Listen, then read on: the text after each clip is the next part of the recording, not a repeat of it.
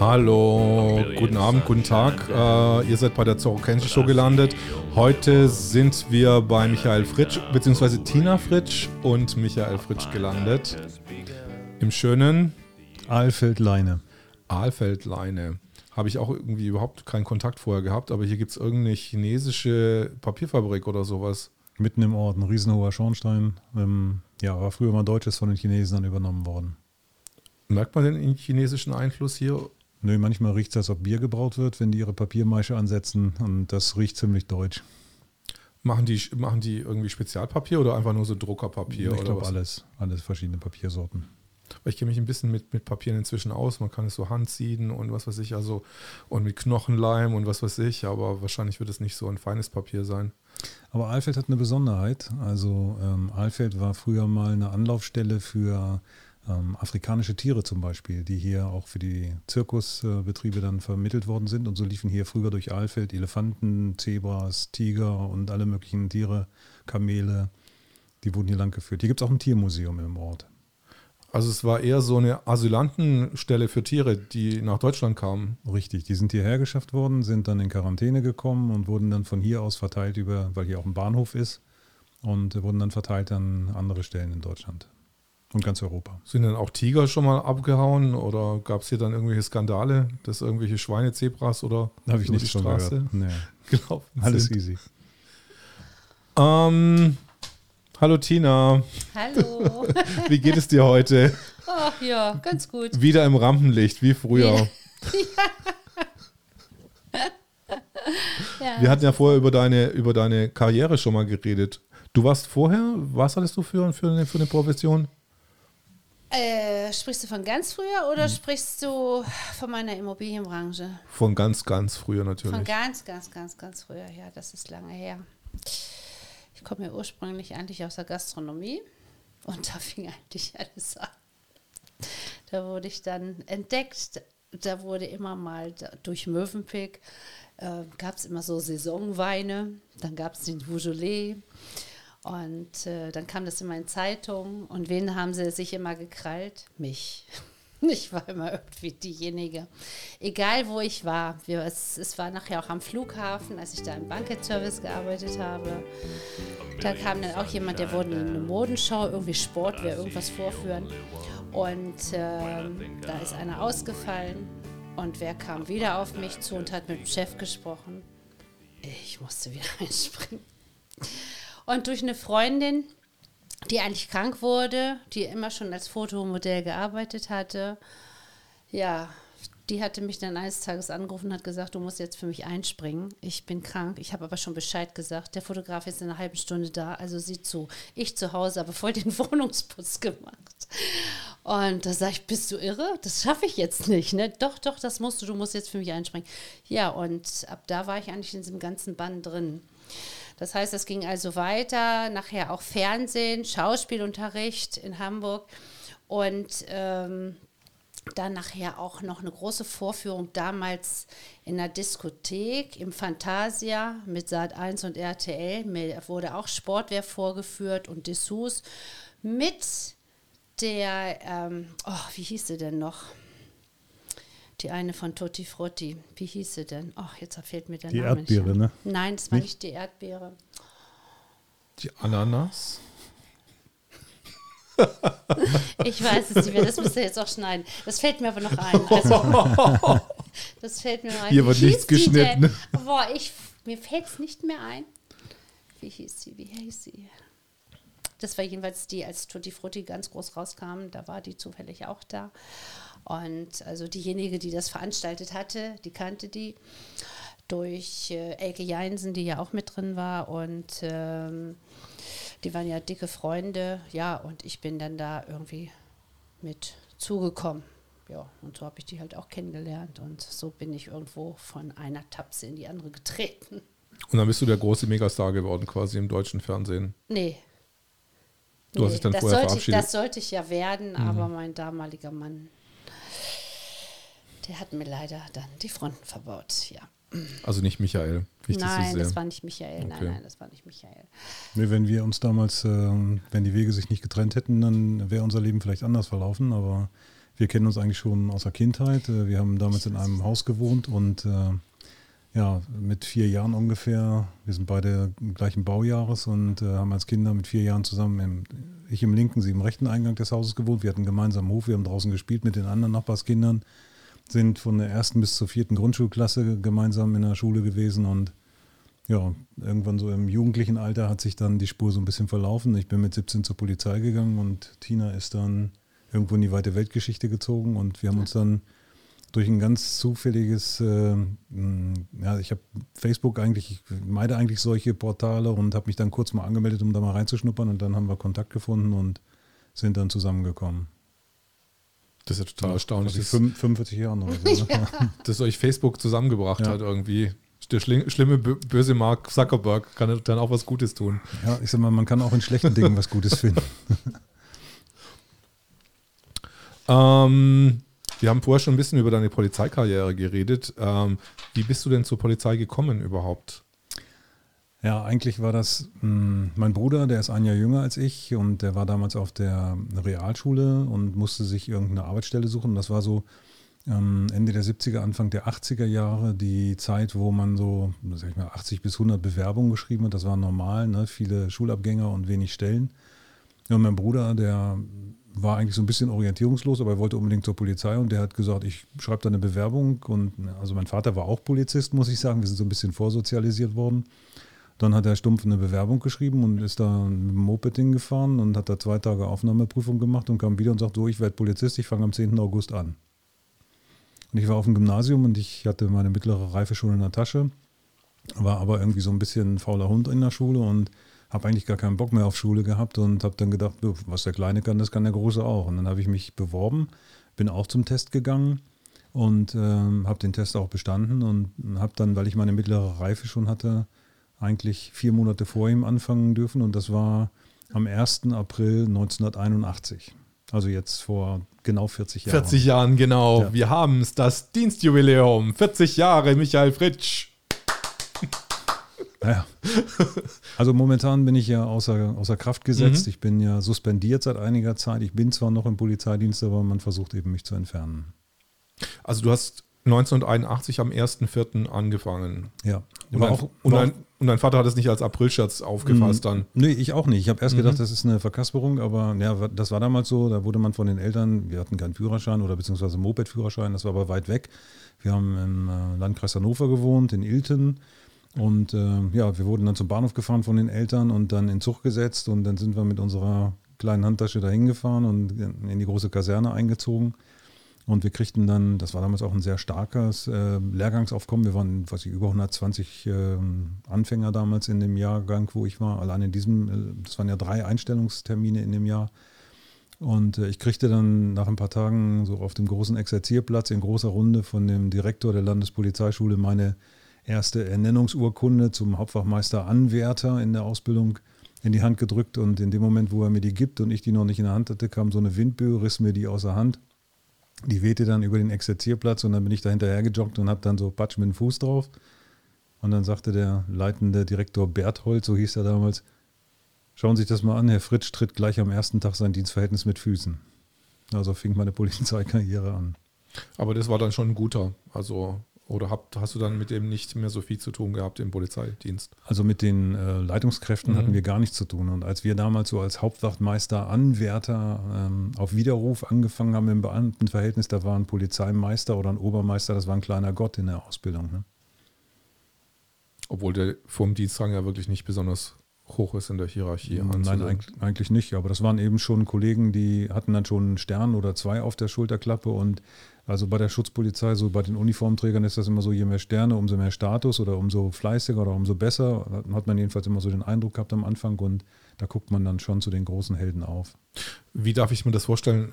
Ist es eine Art kasernierte Ausbildung am Anfang oder habt ihr dann sechs Wochen zu Hause, sechs Wochen in der Kaserne oder wie sieht es aus bei, der, bei dieser Ausbildung? Also wir waren schon in der Kaserne untergebracht. Mhm. Das war auch so, dass da eine Eingangskontrolle war. Das Ganze war eingezäunt und da waren mehrere Blocks und eine Sporthalle und eine Kantine und wir waren die ganze Woche über dort untergebracht. Und da ich ja mit 17 dort angefangen habe, also noch nicht volljährig war, hatten wir auf dem Namensschild, das waren immer so sechs Mann-Buden, ein Aufenthaltsraum, ein Schlafraum. Und da hatten wir dann ähm, rote Punkte drauf, die Jugendlichen. Und dann wurde abends kontrolliert, ob wir um 22 Uhr in der Bude liegen und das Licht aus ist. Ne? Es sind dann wirklich Leute durch die äh. Flur, Flu, Flure klar. gegangen und haben euch dann geguckt, so boom, boom, Ja, seid ihr da? Klar, einmal die Woche Stuben und Revier reinigen, dann musste die Bude geputzt werden von oben bis unten. Dann gab es eben auch unangekündigte Stubendurchgänge, wenn das so war von den Ausbildern. Und ähm, da war noch Zucht und Ordnung. Also ihr habt euch nicht mit solche Puppen ins Bett gelegt, die euch dann tarnen und äh, dass ihr später... No, no, war damals nicht möglich, nein. Okay. Ähm, wir haben uns letzte Woche auf der Demo gesehen. Oder vorletzte Woche war das? Mhm, Kassel. in Kassel und wir hatten uns länger, länger über, diesen, über dieses gelbe Dokument unterhalten, Mhm. über den, wie heißt der nochmal? Ähm, Das ist der ähm, Staatsangehörigkeitsausweis. Staatsangehörigkeitsausweis. Und ich habe auch, ich habe das mal vor ein paar Jahren auch mal gehört, dass man den machen kann, aber mir war das immer ein bisschen schleierhaft, äh, wozu der jetzt gut ist. Ähm, und ich hatte dann gehört, irgendwann habe ich, glaube ich, auch mal ein Interview von dir gesehen, äh, wo ich gehört habe, dass du den beantragt hattest. Äh, wozu ist denn dieser gelbe Staatsangehörigkeitsausweis gut oder wozu hat, hattest du den be beantragt? Ja, also ich hätte gerne den Stein der Weisen in der Tasche und ich hätte gerne Antworten. Ich habe äh, bei meinen Recherchen ganz viele Fragen aufgeworfen und ich habe, ähm, man wird so ein bisschen allein gelassen, sag ich mal. Und ob das jetzt alles richtig ist, ich habe keine Ahnung. Ich fange einfach mal an. Ich habe vor ein paar Jahren schon äh, erste Berührungen damit gehabt mit diesem Thema Staatsangehörigkeit und Ausweis und Nachweis der Staatsangehörigkeit, habe das dann aber wieder verworfen. Und ähm, Jetzt zum äh, Beginn letzten Jahres kam das wieder hoch über einen Bekannten. Äh, als die ersten Baumärkte zu hatten, haben wir uns dann darüber unterhalten und warum dann ähm, Gewerbetreibende rein dürften, private nicht und wo der Unterschied zwischen Mensch und Person ist. Und dann erklären wir das mal. Dann haben wir uns zusammengesetzt, wir haben Bücher gelesen und das Thema ist so, ähm, wenn man verschiedene Quellen recherchiert, dann findet man eine, ähm, ein Übereinkommen über Staatenlose. Das ist ein Abkommen, wo die EU-Staaten festlegen, ähm, Menschen, die staatenlos sind, die sich in deren Aufenthaltsbereich aufhalten, die bekommen von diesen Staaten einen Personalausweis. Habe ich erstmal gedacht, hm, staatenlos bin ich ja nicht, wieso habe ich einen Personalausweis? Dann fängt man an weiter zu recherchieren und dann kommt man ähm, auf das Staatsangehörigkeitsgesetz und da steht dann drin, äh, die Staatsangehörigkeit wird nur auf Antrag nachgewiesen. Okay, also muss man einen Antrag stellen, wenn man seine Staatsangehörigkeit nachweisen möchte. Muss man die nachweisen? Fragezeichen. Ja, und dann stößt man auf so Quellen wie zum Beispiel äh, die Quelle der US-Botschaft, also der deutschen Botschaft auf der Seite der USA. Und äh, da steht dann drin, genauso wie in einer kleinen Anfrage der AfD-Fraktion ähm, im Bundestag zum Thema Staatsangehörigkeitsausweis, steht dann drin, dass der Personalausweis und der Reisepass nur die Vermutung darstellen, dass man die deutsche Staatsangehörigkeit hat und dass der einzige verbindliche Nachweis in allen Rechtsgeschäften oder Rechtsangelegenheiten dieser Staatsangehörigkeitsausweis ist. Und da habe ich gedacht, okay, das könnte ja mal so sein, dass ich verbindlich nachweisen muss, dass ich Deutscher bin. Ich beantrage das Ding mal. Für mich war so die Überlegung, also wir wollten damals zu dem Zeitpunkt auswandern, wir hatten da ganz konkrete Pläne schon und äh, in einigen Staaten ist das so, wenn man dort Rechtsgeschäfte abschließen möchte, Immobilien erwerben möchte oder eine Firma betreiben möchte, muss man die Staatsangehörigkeit nachweisen und unter anderem auch, wenn man politische Ämter ausführt. Und für mich als Polizeibeamter war klar, ich muss die deutsche Staatsangehörigkeit haben. Und ich stellte mir dann so eine Situation vor, ich muss als Polizeibeamter irgendeine Maßnahme treffen und äh, derjenige, der vor mir steht, sagt, sind Sie Polizeibeamter? Ja. Haben Sie einen Dienstausweis? Ja, habe ich. Sind Sie überhaupt deutscher Staatsangehöriger? Ja, bin ich. Dann weisen Sie mir das mal nach. Und dann zeigt er mir schwarz auf weiß, dass mein Personalausweis und mein, mein ähm, Reisepass keinen, keinen Nachweis der deutschen Staatsangehörigkeit darstellen und dass ich einen Staatsangehörigkeitsausweis brauche. Was wäre denn in einem Pass äh, den, der Nachweis einer deutschen Staatsangehörigkeit? Für mich steht da ähm, eine Eigenschaft drin, Deutsch. Also in England steht drin United äh, Kingdom, ähm, in Amerika steht drin United States of America, in ähm, Frankreich steht drin République Française und bei uns steht drin Deutsch. Im Reisepass sowie im Personalausweis. Also da müsste jetzt drin steht, stehen zum Beispiel nicht Deutsch, sondern äh, Bundesrepublik oder, oder Deutsches Reich oder Ich Bundesrepublik weiß nicht, was da drin stehen müsste. Aber, äh, Aber warum jetzt Deutsch? Ich habe mir noch keine Gedanken drüber gemacht vorher. also auf deswegen. dem, auf dem Staatsangehörigkeitsausweis steht drauf äh, mein Name und dann steht, ist deutscher Staatsbürger oder hat die, ist deutscher Staatsbürger, genau. Ist deutscher Staatsbürger. ja. Ja, weil Deutsch kann so alles, alles Mögliche sein. Also Ja. Und das Verrückte ist auch, dass man ähm, die deutsche Staatsbürgerschaft äh, mit den Ahnennachweisen bei der zuständigen Ausländerbehörde beantragen muss als Deutscher. Das ist so ein bisschen verwirrend. Und man muss dann äh, den Nachweis der Abstammung ähm, bis vor 1913 erbringen. Das passiert dann über Sterbeurkunden oder über Geburtsurkunden der Vorfahren. Und äh, dieses Staatsangehörigkeitsgesetz, das ist auch aus dem Jahr 1913, ist dann ein paar Mal verändert und novelliert worden, aber es ist immer noch das Ursprungsgesetz von 1913. Und das sind so Sachen, wo man dann anfängt. Also das ist noch nach 1913 noch ein paar Mal ge- abgeändert worden. ja, ja. Früher hieß das Rostag, Reichs- und Staatsangehörigkeitsgesetz. Und ähm, so wie wir das recherchieren konnten, ist das ähm, in der Nazi-Zeit von dem Herrn mit dem kleinen Bärtchen geändert worden. Der wollte nur eine Staatsangehörigkeit haben und der hat dann entsprechend nur die deutsche Staatsangehörigkeit vorgesehen. Und ja, das ist auch immer das, wo diese Reichsbürger-Thematik auf den Tisch kommt, wo dann ähm, die Menschen als Reichsbürger bezeichnet werden und ähm, die Reichsbürgereigenschaft ist ja, die muss man erstmal definieren. Was ist ein Reichsbürger? Und es gab ja damals ein Kaiserreich, dann gab es das Dritte Reich. Und ähm, wenn einer sagt, du bist ein Reichsbürger, würde ich ihn immer erstmal fragen, ähm, welches Reich meinst du denn? Und wenn dann jemand sagt, äh, dass ich ähm, oder dass dieses Nazireich gemeint ist, dann äh, ist die Frage, die Reichsbürgereigenschaft, die wurde damals vom Reichsbürgeramt mit einer Urkunde vergeben an besonders staatstreue Menschen, die eben äh, besondere Dienste vollbracht haben. Als Anerkennung dafür. Das, die, die haben diese Reichsbürgerurkunde gekriegt. Und da von den Alliierten diese ganzen Einrichtungen aus dem Nationalsozialismus und die ganzen Rechte im Prinzip äh, aufgehoben worden sind und es auch dieses Reichsbürgeramt nicht mehr gibt, kann einem auch keiner die Reichsbürgereigenschaft verleihen. Also es gibt quasi kein, faktisch kein Reichsbürgeramt mehr. Also zumindest keine Stelle. Also ich verstehe das zumindest nicht. Und bei mir ist es ja so, dass diese Aussage ähm, des Polizeipräsidenten von Hannover, ich hätte Reichsbürgertypisches und Selbstverwaltertypisches Verhalten gezeigt für einen Durchsuchungsbeschluss vom Verwaltungsgericht gereicht hat, würde ich gern von den Juristen, die dafür zuständig sind, eine Erklärung haben, was ich denn jetzt falsch gemacht habe. Ich habe ein offi- offizielles Dokument der Bundesrepublik Mhm. Deutschland beantragt und bin damit zum Straftäter geworden. Verstehe ich nicht.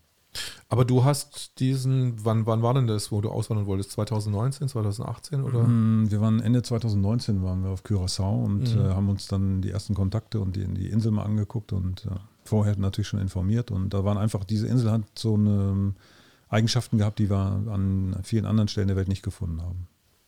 War dir das schon klar, dass das, äh, was der, dieser gelbe Pass oder dieser gelbe Ausweis bedeutet? Oder dass du da mal irgendwie vielleicht mal Ärger kriegen könntest? Oder? Ich bin jemand, der äh, versucht, sich an Recht und Gesetz zu halten. Ähm, ich bin vielleicht mal zu schnell gefahren oder ähm, habe vielleicht auch sonst mal vielleicht einen kleinen Fehler begangen, aber ähm, für mich ist äh, Gerechtigkeit und äh, das Einhalten von, von Gesetzen ist für mich einfach eine Prämisse. Ich bin so erzogen zur Wahrhaftigkeit und ich versuche mich danach zu richten. Und gerade als Polizeibeamter ist es wichtig, auch eine Vorbildfunktion wahrzunehmen. Und ähm, ja, dass, etwas, dass man etwas falsch macht damit, ähm, habe ich auch in den Büchern gelesen. Ähm, ähm, ich habe auch Filme darüber gesehen und eigentlich verstehe ich es nicht, dass das solche Konsequenzen hat. Wenn es doch dann ein Straftatbestand wäre, wenn man den Ausweis beantragt, frage ich mich, warum diese Bundesrepublik Deutschland ihn dann ausgibt. Für was oder für wen? Das würde ich mich als erstes auch fragen, wenn es etwas gibt, wo man seine Staatsangehörigkeit nachweisen kann. Warum sollte das jetzt per se schlecht sein? Ich habe da so eine Analogie. Ich habe jetzt einen Führerschein bekommen und dann sagt jemand, ey, du hast jetzt einen Führerschein, du bist jetzt ein potenzieller Mörder, weil du mit deinem Auto Menschen totfahren kannst. Wäre genauso eine Argumentation. Habe ich jetzt nicht ganz verstanden, aber Ich habe ich hab ein Dokument gekriegt, ne, eine, einen Führerschein, also als Nachweis der Fahrerlaubnis, einen Führerschein gekriegt. Und mit diesem Dokument habe ich ja jetzt die Möglichkeit, jemanden totzufahren. Mit dem Auto. Mit diesem Ausweis bin Ja, ich genau. automatisch als Reichsbürger oder als Straftäter deklariert. Was habe ich falsch gemacht? Ich habe weder irgendwo Fahnen geschwenkt, noch habe ich irgendwas Illegales gemacht oder gesagt. Ich habe Frage, Fragen aufgeworfen und Fragen gestellt. Und die Reaktion dieses Systems ist dann quasi, mich als Straftäter zu, oder als, als Reichsbürger zu denunzieren und mein Zuhause zu durchsuchen. und wann ist das das erste Mal aufgetreten oder dass das jetzt dein Haus ist einmal durchsucht worden jetzt? Ja, ja, das reicht auch. Das reicht auch. Das okay. reicht auch. Das war 14 Tage nach der Rede. Du hattest eine berühmte Rede gehalten letztes Jahr. Ja, 9. August, das legendäre Datum, als zweiter Polizist in Deutschland. Der erste war einen Tag vor mir, der Bernd Bayerlein, das war nicht abgesprochen, in Augsburg. Und äh, ich bin am 9. August in Dortmund auf die Bühne gegangen und äh, habe einfach mal aus meiner Sicht mir von der Seele geredet, was in diesem Land, in dieser Politik nicht stimmt aus meiner Sicht. Und es ist bei deiner Dienststelle nicht so gut angekommen, vermute ich mal. Mm, nein, Oder? nein, nein. Also am nächsten Tag bin ich ganz normal in den Dienst gegangen. Das mhm. war ein Montag. Sonntags habe ich geredet. Montag bin ich in den Dienst gegangen. Und äh, ich wurde dann zu meinem Chef zitiert, ähm, habe dann aber ein Gespräch abgelehnt und äh, habe dann die Aufforderung gekriegt, mittags zur Dienststelle zu kommen. Ähm, dann wurde mir eine Verfügung, eine ähm, äh, Suspendierungsverfügung ausgehändigt. Ich wurde also aus dem Dienst entfernt, musste meine Dienstwaffe, meine Dienstmarke, die Schlüssel abgeben, den Dienstausweis abgeben. Mir wurde ein Betretungsverbot für die Dienststelle ausgesprochen und dann wurde ich äh, begleitet zu meiner Dienststelle, durfte meine persönlichen Sachen, die ich noch schnell raffen konnte, die Bekleidung, die Oberbekleidung und was ich noch an wenigen Dingen auf dem Schreibtisch fand, mitten in der Tasche packen und dann äh, wurde ich von Tina dann abgeholt. Also das war für mich so der letzte Dienstag ähm, mit dem Vorhalt, ich hätte das Ansehen der Polizei mit meiner Rede geschädigt und die Funktionen der Polizei weit über die Grenzen der Polizeiredaktion Hannover hinaus gefährdet. Was war denn der Inhalt deiner Rede? Ähm, aus meiner Sicht ähm, Zweifel an der Rechtsstaatlichkeit, die Zweifel an dem Bestehen einer Gewaltenteilung, die für mich ganz elementar sind, und die ähm, Abschaffung oder die Beeinträchtigung von Grundrechten durch Verordnungen, die einfach damit nicht verfassungskonform sind. hat sich das im Laufe deiner, hat sich diese Rede, hat sich das im Laufe deiner Karriere so Art aufgestaut, dieses Wissen, oder dass du dann irgendwann mal da, damit rausgekommen bist, oder ist es irgendwann mal so ad hoc gekommen? Also meine Grundschullehrerin, das habe ich auch zum Beginn meiner Rede gesagt, ist irgendwann mal zu meinen Eltern gekommen und hat äh, zu denen gesagt, Michael ist irgendwie anders als die anderen Kinder. Das heißt, ich habe schon immer irgendwo äh, Würmer gesucht, wo gar keine sind. So hat sie das damals erklärt. Ich bin ein sehr kritischer und sehr fragender äh, Mensch gewesen schon immer. Und äh, die Polizei Niedersachsen, das Land Niedersachsen hat sehr viel Geld in meine Ausbildung und in mein Wissen gesteckt. Ich war, glaube ich, achteinhalb Jahre irgendwo in Lehrgängen und Ausbildung bei der Polizei. Und ähm, auch wenn die Klausuren nicht immer die besten waren, scheine ich doch ganz gut aufgepasst zu haben, insbesondere was so Staats- und Verfassungsrecht angeht. Und da habe ich auch eine ganz klare Richtlinie, wenn etwas äh, gegen die Verfassung ist und gegen die Menschen geht, gegen die Menschenrechte, Menschenwürde geht, dann muss ich aufstehen und muss äh, mich dafür einsetzen. Was ist dir denn konkret aufgefallen, ähm, was dich jetzt gestört hat äh, vor deiner Rede, was da vorgefallen ist?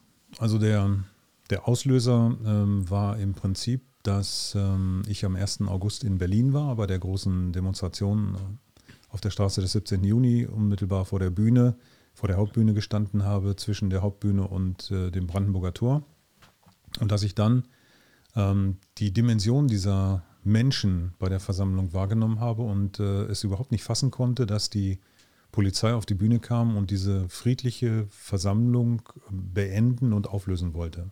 Das war für mich ein absoluter Rechtsbruch für alles, was ich im Versammlungsrecht und äh, aus taktischen Gesichtspunkten gelernt habe. Also diese Auflösungsverfügung war für mich sehr konfus und nicht bestimmt. Und äh, bei so einer großen Menschenmenge habe ich dann schon Panik äh, ähm, vergleichbar wie bei der Love Parade gesehen, wo Menschen dann in Panik geraten und sich dann tottrampeln.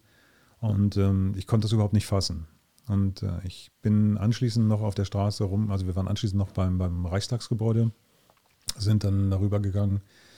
Ähm, dann aber zum, nach diesem Besuch beim Reichstagsgebäude auch wieder zur Straße des 17. Juni zurückgekehrt. Es waren viele Menschen, die auch da rumliefen und nicht so richtig wussten, wie es weitergeht. Und da habe ich dann äh, Michael Ballweg gesehen und habe ihm dann eine Visitenkarte in der Hand gedrückt und gesagt, ich melde mich. Und das, diese äh, Mail, die Kontaktmail, habe ich in der Nacht noch geschrieben ähm, an die Querdenker und habe dann gesagt, äh, aus meiner polizeilichen Sicht ist da rechtlich und taktisch einiges schiefgelaufen und äh, ich würde ähm, gerne mich mit denen mal austauschen. Und dann meldete sich ähm, bei mir, wer war das? Ich glaube, Markus Heinz hat sich direkt gemeldet und mich gefragt, ob ich mit einer Rede unterstützen könnte. Und ähm, da habe ich kurz drüber nachgedacht und das hat nicht allzu lange gedauert. Ich habe gesagt, ja, ich äh, würde das machen. Und dann habe ich quasi so über Nacht, äh, ich glaube Donnerstag, Mittwoch oder Donnerstag war diese, dieses Telefonat und habe dann über Nacht meine Rede zusammengeschrieben. noch einmal quer gelesen und dann bin ich in Dortmund auf die Bühne gegangen am Sonntag und habe dann diese Rede gehalten. Hast du Applaus bekommen für die Rede? Ja, das war schon mega beeindruckend, wie die mhm. Menschen dort reagiert haben. Ähm, die Energie dieser Menschen, die war mega beeindruckend. Also ich war es gewohnt, ich war ja Berater für Einbruchschutz viele Jahre vorher, habe viele Vorträge gehalten vor Menschen auch und ähm, auch wenn man manchmal so Kribbeln im Bauch hat, ähm, das hatte ich da gar nicht und ähm, ich habe während ich geredet habe, diese positive Energie dieser vielen Menschen gespürt, die auf die Bühne strömte und einige haben da gestanden und geweint, einige haben geklatscht, also es waren mega, mega Eindrücke.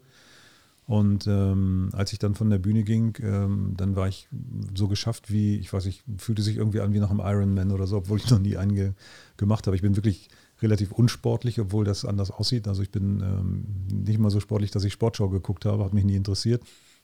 Ähm, so ein bisschen Hobbysport, aber ähm, ich fühlte mich wirklich sehr platt und ausgelaugt. Danach kamen auch viele Medienvertreter, die dann mit mir reden wollten. Und da hat Tina sich dann vor mich geworfen und hat die abgewehrt wie eine Löwin. Und ähm, das war auch gut so. Tina, war er schon damals so im Kindergarten? Oh Gott. Verlang nicht, dass ich mich da noch dran erinnere. Also ich war nie im Kindergarten. Bei uns gab es das damals ich glaub, noch nicht. Das war nicht? noch nicht nein, so. Nein, nein, das war erst später. Ja. Ich war nämlich auch nicht im Kindergarten. In unserem Dorf gab es das nicht. Nee. Also da haben alle Kinder miteinander gespielt und ja. dann sind die irgendwann mal mit sechs Jahren in die, in die Schule gegangen. Genau. Also wir haben wirklich äh, bis zum Eintritt, ja, ich, wir sind mit sieben eingeschult worden. Ne? Mhm. Ne? Wir durften sogar noch ein Jahr länger spielen. Wir waren sogenannte Kann-Kinder, wir mussten nicht und dann äh, haben wir noch ein Jahr länger Zeit gehabt, uns zu entwickeln. Und damals war das so eben, dass die Mütter zu Hause waren oder wenn die Mütter dann auch äh, beim Ein- oder was weiß ich, beim Arbeiten waren, meine Mutter hat stundenweise gearbeitet, dann haben die Nachbarn sich um einen gekümmert. Da kriegte mhm. man, wenn man blutete, ein Pflaster oder auch mal einen, einen warmen Kakao, wenn es kalt war. Also das war nicht nur Nachbarschaft, das war wie Familie, der, dieser gesamte Block. Mhm. Wow, toll. Wart ihr ab und zu auch mal im Nachbardorf? In Ilten? Wir waren ja in Ilten, das Ach hat so, gereicht. Okay. Ne? Ja, ja.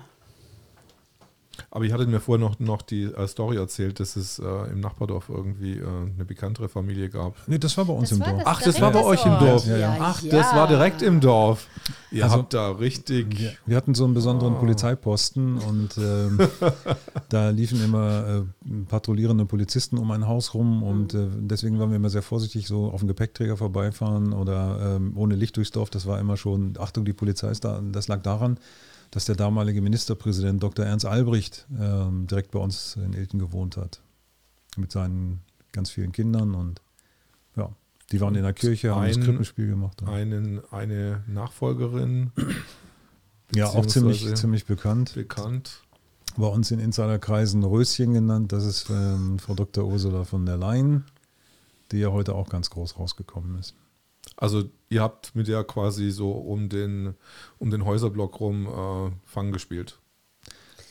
Oder, Na, so war es nicht. erzähl Martina. Also die Familie war schon sehr abgeschirmt. Die haben irgendwie ihren eigenen Brei gekocht. Sprich, also wir haben irgendwo nie großen Kontakt gehabt mit den Kindern, dass man irgendwie mit denen spielen konnte oder so. Zumal es auch welche dazwischen gab, die wirklich auch in unserer Altersklasse waren. Aber ähm, die Familie, die war immer schon so für sich. Das heißt, die Mutter, die hat viel mit den Kindern musiziert, wie gesagt, auch dadurch auch in der Kirche gesungen. Und Röschen war ja nun die Tochter schlechthin und die hat ja dementsprechend auch immer so wenn sie so einen Chorgesang gemacht haben, also immer den Anklang oder wie heißt das, die Anstimmung gemacht des Gesangs mit ihrer Stimme meistens zu irgendwelchen Feierlichkeiten in der Kirche. Also ja, das war Familie Albrecht. Ja, und zum Schluss, ich bin dann nach dem Scheitern meiner ersten Ehe, bin ich wieder nach Elten zurückgezogen und äh, habe dann auch da um die Ecke gewohnt und Frau von der Leyen hat dann quasi direkt um die Ecke gewohnt. Die kam dann zum Joggen mit einem Pferdchen vorbei oder so. Das war, die war auch im Ortsrat damals, das war ja noch Kleinpolitik, bis sie dann äh, kometenhaft aufgestiegen ist. Aber das ging ja dann relativ schnell, oder? Vom Ortsrat bis jetzt EU-Kommissionspräsidentin ist sie, glaube ich, gerade. Naja, also ich habe mal gehört, wenn man jemanden hat, der einen protegiert, dann kann das schneller gehen, als wenn man sich müht. Hm, okay. Was denkst du, wen sie denn, wen sie da gekannt hat? Naja, gut, ich meine, wenn, wenn, man, wenn man Kontakte hat, dann äh, kann man dann schneller nach oben fallen. Ich denke, wenn man das System anguckt, dann sitzen Leuten, Leute auf Positionen, weil sie dorthin gesetzt worden sind, um bestimmte Dinge zu erfüllen, aber nicht unbedingt, um äh, ihre Kompetenzen dort einzubringen, weil aus meiner Sicht haben viele an diesen Stellen nicht die Kompetenzen, die man erwarten dürfte. Was äh, hat denn Herr Geisel für Kompetenzen? Also ich möchte jetzt keine Person hier direkt irgendwie Okay. ähm, kritisieren oder so. Nee, nicht Ähm, kritisieren. Ich meine jetzt, weil wir auch über den Polizeieinsatz jetzt quasi vom 1.8. Ja, einfach ja. vorher. Äh, Ähm, ich denke, dass in vielen, also für mich war das früher so, als ich ähm, polizeiliches Laufen gelernt habe, sage ich mal, da gab es Polizeiführer. Das war der oberste polizeiliche Taktiker und der war ganz klar abgegrenzt zum Innenministerium. Und das war eine Schnittstelle. Es gab die drei Gewaltenteilung, die rechtsprechende, die ausführende und die gesetzgebende Gewalt und äh, die waren ganz klar getrennt. Und äh, da hat schon mal ein Polizeipräsident zu dem Politiker gesagt, das machen wir aber so, hat er gesagt, ich mache mal meinen Job und du gehst mal schön in dein Büro und machst deinen Job. Irgendwann kam dann die Zeit, wo die Polizeipräsidenten politische Beamte wurden und äh, wo auch die Justiz ähm, politisiert wurde, wo die ähm, unabhängigen Richter oder Staatsanwälte, die sind ja weisungsgebunden der Politik gegenüber, ähm, äh, sage ich mal, auch in gewisse Abhängigkeiten geraten sind. Und ähm, da spätestens fing das an, dass diese Gewaltenteilung, die eminent wichtig ist, verwaschen wurde. Und es gab ja damals noch die vierte, die unabhängige Gewalt, das waren die Medien, die auch mal investigativ rumgestöbert haben oder mal ein bisschen Dreck aufgeworfen haben und die dann auch, äh, sag ich mal, für Karriere oder für Fall von ähm, Politikern Verantwortung zeigten. aber das hat sich ein bisschen jetzt gewandelt, scheint mir so. Also nach deiner Rede zumindest. Ähm, was meinst du jetzt mit Nein, nein, ich, nee, nein, ich meine, äh, der Wandel, ähm, dass vielleicht jetzt die, ähm, dass sich so äh, alles so mehr so in so einem, in so einem Mischmasch befindet, so im Augenblick. Also ich habe gesagt, wir haben keine Gewaltenteilung Mhm. mehr, aber ich muss sagen, jetzt im Moment stelle ich fest, doch ähm, diejenigen, die nicht nur die Mainstreams lesen, die ähm, werden das bestätigen, dass ganz in ganz vielen Bereichen ähm, Staub aufgewirbelt wird. Ähm, wenn das jetzt keine Fake News sind, die wir irgendwo herkriegen, dann ähm, passiert gerade in der Politik ganz viel. Es werden ganz viele Skandale oder ganz viele äh, illegale Dinge, die von den Politikern begangen worden sind, aufgedeckt. Äh, in den Medien ähm, zeigt sich in Teilbereichen so ein leichter Meinungswandel oder auch kritisierende Stimmen mal in diese Richtung an. Ähm, es gibt in der Polizei Menschen, die langsam anfangen nachzudenken und ähm, es gibt, wir haben zum Beispiel auch die Polizisten für Aufklärung gegründet. Das war nachdem äh, die Polizisten, die in die Öffentlichkeit getreten sind, sich persönlich kennengelernt haben, haben wir dann irgendwann gesagt, okay, es gibt die Anwälte für Aufklärung, die Ärzte für Aufklärung, wir müssen was für die Kollegen tun, die vielleicht eine Anlaufstelle brauchen und suchen und äh, die Informationen brauchen oder sich austauschen wollen. Und dann haben wir gesagt, wir gründen die Polizisten für Aufklärung. Mittlerweile gibt es auch Christa, die kritischen Richter und Staatsanwälte, die sich da vereinen. Und ich denke, immer mehr ähm, gesellschaftliche ähm, Bereiche wachen auf oder ähm, sind bereit, auch ähm, mit dem Risiko vielleicht nachher auch gebrandmarkt oder vielleicht verfolgt zu werden, ähm, ihre Meinung zu sagen, um ähm, ja, eine menschenwürdige Zukunft hier in diesem Land zu gewährleisten. Wie sieht denn das jetzt konkret aus, wenn es ein Polizist sagt, er interessiert sich dafür, er sieht es genauso oder kritisch wie du? Ähm, wie kontaktiert er diese Polizisten für Aufklärung? Wir haben eine E-Mail-Adresse, das Mhm. läuft erstmal ähm, bei uns auf. Wir- Also wir hatten am Anfang ein bisschen in die Tonne gegriffen äh, mit unserem Einstieg in den Verein und sind dabei jetzt das Ganze zu ähm, heilen, sage ich mal. Wir äh, müssen eine neue Webseite gestalten, wir müssen neue Kontaktformulare entwickeln. Da gibt es dann eben auch so Rahmenbedingungen, dass der Verein erstmal ordnungsgemäß eingetragen werden muss. Und äh, da werden uns auch Steine in den Weg geworfen, wie es nur geht. Also wir sind immer noch nicht eingetragen, äh, wegen Kleinigkeiten scheinbar nicht. Und äh, ja, es wurde auch ähm, in Polizeikreisen oder auch in den Gewerkschaftskreisen propagiert, wenn die Polizisten mit den Polizisten für Aufklärung Kontakt auf, aufnehmen oder die Nähe suchen, dann oder dort vielleicht sogar eintreten, dann müssen sie damit rechnen, dass sie vom Verfassungsschutz überwacht werden oder dass sie dann sich äh, dienstrechtlicher Verfolgung ausgesetzt sehen müssen. Ja, das ist schon echt. ähm, Das sind ja starke Drohungen. Also, also wenn ich jetzt ein, ein normaler Polizist bin, dann würde ich mir das dann dreimal überlegen. ja, klar. Ähm, Also man muss sich ganz klar mal angucken, was wir für Ziele definieren. Wir Mhm. wollen die freiheitlich-demokratische Grundordnung wiederherstellen, wahren und schützen. Wir wollen die äh, Menschen- und Grundrechte, ähm, dass die wieder uneingeschränkt gelten, nicht, dass die irgendwie durch eine Verordnung, die sich irgendein Politiker ausdenkt, hier ähm, ja, unter einem Vorwand. Für mich ist das ein Vorwand. Ich streite nicht ab, dass es Corona gibt. Ich sage nur, es ist nicht in der Folge, wie es hier in der Öffentlichkeit dargestellt wird. Und äh, alle Maßnahmen, das wird auch von einigen Juristen und Staatsrechtlern mittlerweile so schon entsprechend in der Öffentlichkeit dargestellt, alle Maßnahmen sind nicht rechtmäßig und nicht verhältnismäßig. Tina, mhm. Da war ein Bericht, den ich gesehen habe, neulich auf Instagram, wo ihr in Hannover, da, hat's noch, da war noch Schnee. Und da seid ihr auf einer Demonstration gewesen. Mhm.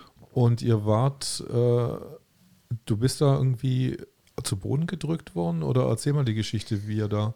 Ach ja. Ja. Also ich bin ja eigentlich immer diejenige, die eine große Klappe hat und die sich grundsätzlich, also wirklich auch immer mit, also ich war immer mit Leib und Seele dabei, wenn ich mitgekriegt habe, dass da irgendeinen vorgenommen haben, also sprich Polizei, irgendeinen der Demonstranten, den so unbegründet abgeschleppt haben oder misshandelt haben oder sonst was. Da, teilweise habe ich da wirklich auch reingeschrien, immer grundsätzlich, habe die schon mittlerweile als Mörder betitelt. Und irgendwann hat Michael zu mir gesagt, irgendwann passiert es, wenn du nicht lernst, deine Klappe zu halten. So, und diesen Sonntag, es war ja auf den Sonntag, da sagte er zu mir, bitte, bitte, halte dich zurück. Und ich, okay, ich bin jetzt ganz artig, ich werde zeigen, dass ich auch anders kann. Und ich konnte anders. Sonst lief eigentlich auch alles so wunderbar, reibungslos. Und so zehn Minuten vor Schluss ging es dann los. Mit einmal wollte sich äh, ein Rechtsanwalt von mir verabschieden und ähm, der sah, ich sagte so Tschüss, weil Michael war dabei, die Sachen zusammenzupacken. Ne? Wir wollten eigentlich gerade gehen. Und er sagte so, ach komm, eine Umarmung muss sein. Und dann haben wir uns kurz umarmt. Mit einmal kommen so mehrere Beamte auf uns zu und kriegen wir eine Verwarnung, so ungefähr, weil wir noch auf dem Platz sind und aufgrund Corona dürften wir uns nicht umarmen. Gut, okay. Daraufhin war noch jemand anderes, der wollte sich auch von mir verabschieden und kam schon so auf mich zu. Ich sage, nee, nee, nee, nee, nicht anfassen, nicht, nicht gar nichts. Ähm, und ich habe es noch nicht groß ausgesprochen. Da kam dann, hörte ich auf einmal, so, und jetzt nehmen wir sie mit. Und da kamen die ganzen Beamten auf mich zu. Ich denke, was? Wieso nehmen die mich? Ich habe doch gar nichts gemacht. Und da kommt der eine Beamte irgendwie seitlich und drückt mich voll auf diese Treppe, die quasi zu dieser Bühne führte. Und ich sollte mich hinsetzen. Ich war gerade dabei. In dem Moment kommt einer von hinten, ein Fremder, das habe ich dann auf dem Video gesehen. Ich hatte mich nur gewundert, greift mir unter den Arm, unter den rechten Arm, hebt mich wieder hoch und drückt mich wirklich in diese Polizeimenge rein. Und ähm, mit einmal geht er zu dem einen Beamten hin. Das war jetzt ein Polizist oder das war jetzt kein Polizist? Nicht, das, das, keine Ahnung, ob das ein V-Mann war, ich habe keine Ahnung, der hat sich, den kenne ich nicht. Und der, der war auch nicht als Polizist irgendwo erkennbar. Jedenfalls ähm, flüsterte er dem Beamten etwas ins Ohr, der mich ja vorher auf die Treppe gedrückt hatte. Ich sollte mich hinsetzen mit dem Text. Und äh, aufgrund dessen also hat quasi ins Ohr geflüstert und hat ihn auf die Schulter geklopft und hat zwei kreisende Bewegungen noch auf dem Rücken gemacht. Also der komische Typ, der hinter mir stand, kannte diesen Beamten. Ich dachte, was ist denn das für eine Nummer? So, jedenfalls bin ich da außer mir gewesen, weil es waren ja, glaube ich, nachher 20 oder 30 Beamte um mich rum und dann kam Eva Rosen dazwischen. Halt, halt, halt, meine Tina. Nee, geht gar nicht. Und äh, sie hat auch gesagt, ähm, dass sie, dass ich keinen Schritt weiter gehe ohne Eva. Und äh, dann sind wir so, wir sollten irgendwie Richtung Auto, wollten wir, sollten wir gebracht werden. Auf jeden Fall habe ich dann gefragt, äh, äh, was das soll. Äh, ob sie mich, wenn, wenn, sie, wenn sie irgendwas äh, vorhaben, dann sollen sie es doch sagen. Und wenn sie es nicht sagen, dann bringen sie mich doch gleich um, habe ich gesagt. Bringen sie mich doch um. Haben sie denn Ruhe? Und dann sagte der Beamte, der ja von dem anderen Typen was ins Ohr geflüstert gekriegt hatte, nein, nein, um Gottes Willen, wir wollen sie nicht umbringen. Ich sage, was wollen sie dann von mir? Ich habe nichts gemacht. Und dann sagte er, wir wollen ihre Personalien. Ach, sag ich, deswegen schleppen sie mich jetzt hier weg und machen so ein Aufsehen? Und kurz danach, weil ich ja dementsprechend, ich war ja durch, wie gesagt, ich bin ja vortraumatisiert gewesen, auch durch diese Hausdurchsuchung. Und äh, da bin ich also völlig fertig gewesen und Eva hat dann da auch rumgerufen, lassen Sie die Frau in Ruhe, die ist voll traumatisiert und, und ähm, der geht es gar nicht gut. Und mit einmal hat halt derjenige, der quasi so einen Knopf im Ohr hatte, der hat halt die Anweisung auf einmal gekriegt, mich sofort gehen zu lassen. Warum? Keine Ahnung. Die haben nie meine Personalien kontrollieren können. Und äh, später hieß es dann nur, ähm, als dann auch Michael wieder bei mir war, hieß es dann, ähm, bitte verlassen Sie sofort hier den Platz. Sofort gehen Sie, gehen Sie, gehen Sie. Auf einmal ganz, ganz schnell mussten wir weg. Ich kann nicht, bis heute nicht sagen, was das für eine Nummer war. Weiß ich nicht.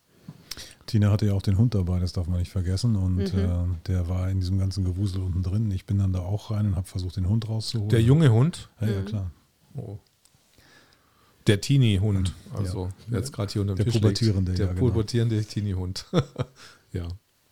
Ja, dafür habe ich äh, gestern Post gekriegt. Ähm, als ähm, Gruß zu meinem 40-jährigen Dienstjubiläum hat mir ja der Polizeipräsident geschrieben, dass aufgrund der gegen mich geführten Verfahren ich keine Urkunde und keine Ehrung erhalte. Ähm, ich habe dafür gestern Post gekriegt von der Polizei beziehungsweise vom Ordnungsamt. Ähm, Anhörung zu einer Ordnungswidrigkeit. Ich hätte den Mindestabstand bei dieser Veranstaltung nicht eingehalten. Ist es jetzt eine Auszeichnung? Ja, weiß ich nicht. Weiß nicht. Also ich sage mal, alle, die irgendwo auf die Straße gehen und sagen, ähm, Widerstand oder wir sind mit bestimmten Dingen der Politik nicht einverstanden, die sammeln zurzeit Verfahren ohne Ende. Ich habe letzten ähm, Samstag in Hamburg ein Verfahren gekriegt. Dann haben wir uns nach einer Veranstaltung äh, ganz normal unterhalten mit Abstand und äh, die Polizisten in Hamburg haben dann ähm, ja, meine Daten haben wollen. Ich habe dann nach dem Ausweis gefragt. Die haben sich selbstverständlich nicht ausgewiesen, haben auch nicht gesagt, wie sie heißen. Ich habe dann freundlicherweise eine Kopie von meinem Reisepass rausgegeben.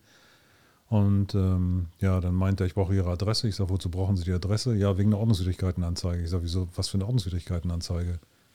Ja, ich hätte mit äh, mehreren Personen geredet und in Hamburg ist es nach der Eindämmungsverordnung nur erlaubt, mit einer Person aus einem anderen Haushalt zu reden. Und selbst wenn man sieben oder zehn Meter Abstand hat, dann dürfte man nicht mit mehreren Personen reden. Ne? Wirklich reden? Also ist das jetzt kein Scherz? Ist verboten, nein. In Hamburg. Man darf nicht reden. Also mit einem darf ich reden, aber wenn einer aus dem anderen Haushalt äh, daneben steht, sechs Meter Abstand, dann darf ich mit dem nicht reden. Ist verboten. Also wenn ich jetzt in den öffentlichen Verkehrsmitteln fahre, wenn ich jetzt im Bus fahre, darf ich mit den Leuten, wenn da jetzt meine Partnerin dabei ist, mit der darf ich reden, aber jemand anders, wenn der mir jetzt irgendwas sagt, irgendwie also sie haben ihre Geldbörse verloren, dann. Mit einer Person aus einem anderen Haushalt darf ich reden, mit, mit einer, einer weiteren Person aus einem anderen Haushalt nicht. Okay. Die haben gesagt, das wäre eine illegale Ansammlung. Keine Versammlung, eine Ansammlung. Was ist der Unterschied zwischen einer illegalen Ansammlung und einer Versammlung? Also eine Versammlung also, muss ja angemeldet werden, mhm. äh, jedenfalls äh, im öffentlichen Bereich. Angezeigt oder einfach nur? Die muss angemeldet werden. Mhm. Es, gibt, es gibt verschiedene Formen von Versammlungen. Mhm. Das äh, Versammlungsrecht ist da ein bisschen komplizierter. So in Kurzform kann man sagen, äh, jeder Deutsche hat das Recht, sich friedlich und ohne Waffen zu versammeln.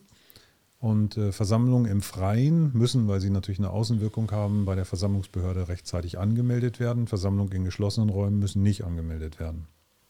Und ähm, bei den Versammlungen im öffentlichen Raum ist es dann so, dass natürlich dann auch entsprechende Maßnahmen getroffen werden müssen. Da müssen Verkehrsmaßnahmen oder Absperrmaßnahmen oder Schutzmaßnahmen auch der Versammlung geplant werden.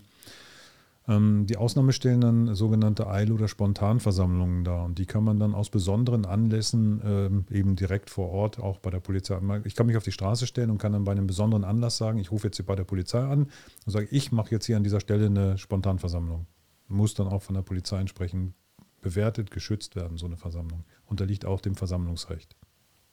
Und wie ist es bei so spontanen Konzerten zum Beispiel, wenn Sie jetzt einfach also das Versammlungsrecht regelt Versammlungen, aber keine Konzerte. Ah, okay. Na, das, das, ist, was anderes. Okay. Also es muss schon eine, eine, deswegen müssen auch bei Versammlungen bestimmte Anteile an Reden da sein. Ich kann, kein, ich kann zwar Musikanteile einbinden, aber ein bestimmter Anteil an Redeinhalten muss drin sein, weil sonst wäre es keine Versammlung, sonst wäre es ein Konzert. Und dann würde es wieder nicht vom Versammlungsrecht, was ja ein sehr hohes Rechtsgut ist, geschützt werden. Wie sind wir jetzt da drauf gekommen, Tina?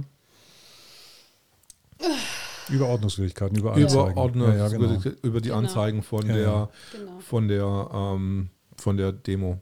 Ja, Anzeigen kann man genau. sich schneller einfangen, als man denkt. Ich habe in Dresden ja zum Beispiel eine Anzeige wegen Zeigen verfassungsfeindlicher Symbole gekriegt, als ich mit Arthur Helios auf der Bühne stand und wir zum Schluss der Rede so in die Menge gewunken haben. Da wurde dann so ein Screenshot oder ein, Schnappschuss gemacht und als äh, wir unsere Arme dann oben hatten, hat man uns anschließend dann so ein vereinfacht erkennungsdienstlich behandelt, fotografiert ähm, und hat uns dann ähm, mitgeteilt, dass gegen uns jetzt ein Strafverfahren eingeleitet wird, weil wir diesen Hitlergruß gezeigt haben. Einen doppelten Hitlergruß gleichzeitig oder jeder, jeder für sich ein? Naja, also ich meine, wenn man in den Medien mal recherchiert, da gibt es auch dann andere prominente Politiker, die schon mal in die Menge gewunken haben und ich bin dann sehr gespannt, wie dann die Verfahren bei denen ausgegangen sind. Also bei dir sitzt ja jetzt ein Ermittlerteam hinter dir, beziehungsweise sitzt, ist an dir dran. Also ja. sitzt nicht hinter dir, sondern äh, wie groß ist diese Gruppe, die jetzt Also so wie ich gehört habe, soll das eine Sonderkommission von 20 Leuten sein, die gegen mich ermittelt. Ähm, ob es in meinem privaten und dienstlichen Umfeld ein äh, rechtsradikales Reichsbürgernetzwerk gibt. Hat dich diese Gruppe schon mal persönlich kontaktiert? Ich war am Anfang bei den Vernehmungen meiner Kollegen, war ich zugegen, um mir mal anzugucken, wie das da läuft. Und ähm, ja, das sind dann ähm, Räume, wo die äh, Vernehmungsbeamten sitzen und äh, dann ist eine sehr umfangreiche Belehrung und ähm, dann werden, wird entsprechend werden Dinge abgefragt. Aber für mich hatte das eher so den Eindruck eines Inquisitionsgerichtes und ähm, ja, ich kann da jetzt nicht alles zu sagen, weil das ja noch ja, genau, genau. ist. Ne? Aber äh, gibt es solche, hast du schon mal sowas von sowas gehört in deiner Polizeilaufbahn, dass es solche Sonderkommissionen gebildet wurden bei, für Polizisten, die auf Demonstrationen geredet haben, zum Beispiel? Oder? Also ich habe ich hab für mich habe ich ein Grundrecht in Anspruch genommen, was eben äh, garantiert ist im äh, Artikel 5 des Grundgesetzes, Recht auf freie Meinungsäußerung. Und ähm, ich habe damit gerechnet, dass es einigen Menschen sauer aufstößt, was ich, aufstößt, was ich mache, aber ich habe nicht damit gerechnet, dass es äh, diese äh, Konsequenzen hat. Ähm, normalerweise ist es so, die Suspendierung eines Beamten ist so das schärfste Schwert im Beamtenrecht, was sofort gezogen wird, wenn jemand ein ganz schweres Dienstvergehen begangen hat. Das heißt, wenn er ein Vergehen begangen hat, bei dem eine Straftat zugrunde liegt, die mit einer Freiheitsstrafe von nicht unter einem Jahr, das ist so Verbrechenstatbestände, begangen hat, dann ist mit der Entfernung aus dem Dienst zu rechnen und dann ist auch so die Suspendierung das angemessene und das Mittel, was dann gezogen wird. Aber dass jetzt jemand, äh, bei mir läuft ja eben keine Straftat, soweit ich weiß, oder lief zu dem Zeitpunkt keine Straftat, es war ähm, ein Disziplinarverfahren und ähm, ja, was man mir vorwirft, ist eben, dass das Vertrauensverhältnis dadurch so weit beeinträchtigt ist, dass man mit mir nicht mehr vertrauensvoll zusammenarbeiten kann. Ist es auf was von Paragraphen beruhendes? Weißt du das? Das ist im niedersächsischen Beamtengesetz mhm. und in, ähm, da sind andere Bestimmungen auch, die eine Rolle spielen, ähm, die eben Wohlverhaltenspflicht und das ist so wie so ein Gummiparagraph. Wann verhält man sich nicht wohl? Hm. Ne, und das scheint die Meinung immer so zu sein, wenn man ähm, nicht der Meinung der Vorgesetzten oder der Dienststellenleitung oder Behördenleitung entspricht. War da nicht noch ein Bundespolizist auch da, der da gesprochen hat an dem Tag? Hm, nee, soweit ich weiß nicht, aber auf anderen Bühnen ist, sind auch, ist auch ein Bundespolizist aufgetreten. Weißt du über dem sein Schicksal Bescheid? Also alle, die ähm, aktuell im Dienst waren und die auf die Bühnen gegangen sind, sind suspendiert, soweit ich weiß. Es gibt einige noch im Ruhestand, die sich eben aus ihrem Ruhestand heraus äh, bewegt haben und gesagt haben, das geht so nicht, wir müssen da was machen. Und ja, da bleibt bei denen dann eben fraglich, ob dann auch disziplinarrechtliche Maßnahmen, das geht ja auch im Ruhestand eingeleitet werden, zum Beispiel Kürzung der Bezüge. Also bei mir ist es so, ich bin ja am Anfang äh, unter vollen Bezügen freigestellt worden und seit äh, Januar diesen Jahres hat man mir die Bezüge auf 50 Prozent gekürzt. Äh, aus welcher Begründung heraus? Einfach so. Einfach so. Einfach so. Ja, und das ist auch nicht gerichtlich entschieden, das hat die Behörde entschieden. Und ähm, ja, wahrscheinlich wollten sie, dass ich jetzt anfange zu weinen oder umknicke oder so und sage, bitte, bitte, gib mir doch das Geld. Aber bei mir ist es so, ähm, ich lasse mich nicht kaufen und ich lasse mich auch nicht beeindrucken und ich lasse mich nicht verbiegen. Meine Rechtseinstellung ist da unumstößlich und ähm, ich setze mich nach wie vor mit der gleichen Energie für das gleiche Ziel ein. Und äh, da ich das gemacht habe, es gibt den Verein der Mutigmacher, das ist so ein Verein für Whistleblower oder für Menschen, die sich für eben die gleichen Ziele einsetzen, die ich hier vertrete. Und von denen wird von Spenden mein finanzieller Ausfall zu 100 Prozent kompensiert, sodass ich keine Existenzängste haben muss. Wenn wir jetzt nochmal auf 2000, 2019 zurückgehen, ihr wolltet ja nach Curacao auswandern. Mhm. Wann hattet ihr das Ziel, dann wirklich dort Fuß zu fassen? Also ich hätte ja jetzt noch meine letzten fünf Jahre haben angebrochen mhm. dienstlich, äh, wenn ich nicht vorher irgendwie aus dem Dienst ausgeschieden wäre, weil ich ja nun die 40 Jahre voll gehabt hätte, dann wäre spätestens mit der Pensionierung das Ziel gewesen, das umzusetzen. Das war jetzt so der erste Kontakt, die erste Kontaktaufnahme, mhm. Mm, das Land, die Insel angucken und die ersten persönlichen Kontakte knüpfen, das haben wir auch gemacht und äh, haben gesagt, okay, das Ziel wird jetzt konkreter. Ja, und dann kam eben das, was dazwischen kam. Hm. Ist es nicht ein bisschen überzogen, einfach wie einen Beamten einfach nur wegen einer Rede gleich wirklich so kalt, also ich sag mal kalt zu stellen? Also ähm, es gibt so ein Prinzip von Mao Zedong, bestrafe einen, erziehe 100, erschieße einen, erziehe 1000. Und ähm, das ist hier so, dass ganz klar ein, ein, politischer Wille umgesetzt werden soll. Hier sollen keine Polizeibeamten kritisch werden oder auf die Straße gehen. Die Kollegen sollen in der Angst gehalten werden und deswegen wird so ein entsprechender Druck aufgebaut. Und mit dem Druck und mit der Angst versucht man hier äh, zu regieren und äh, die Polizisten im Zaum zu halten. Ich habe mal so im Verfassungsrecht gelernt, dass wir die Instanz sind, die, wenn sich so eine Politik oder die Justiz verselbstständigt, weil wir ja unter Waffen stehen und weil wir auch einen Eid geschworen haben, dem wir verpflichtet sind, den Menschen zu dienen und äh, uns uneingeschränkt für die freiheitlich-demokratische Grundordnung und die Menschenrechte einzusetzen, dass wir die Instanz sind, äh, die dieses diese äh, Gleichgewichte wieder herstellt, sodass die, ähm, sag ich mal, die Gewaltenteilung auf keinen Fall ins Wanken gerät. Das ist jetzt nicht der Fall. Also in Teilbereichen funktioniert das. Es stehen Juristen auf und sprechen bahnbrechende Urteile.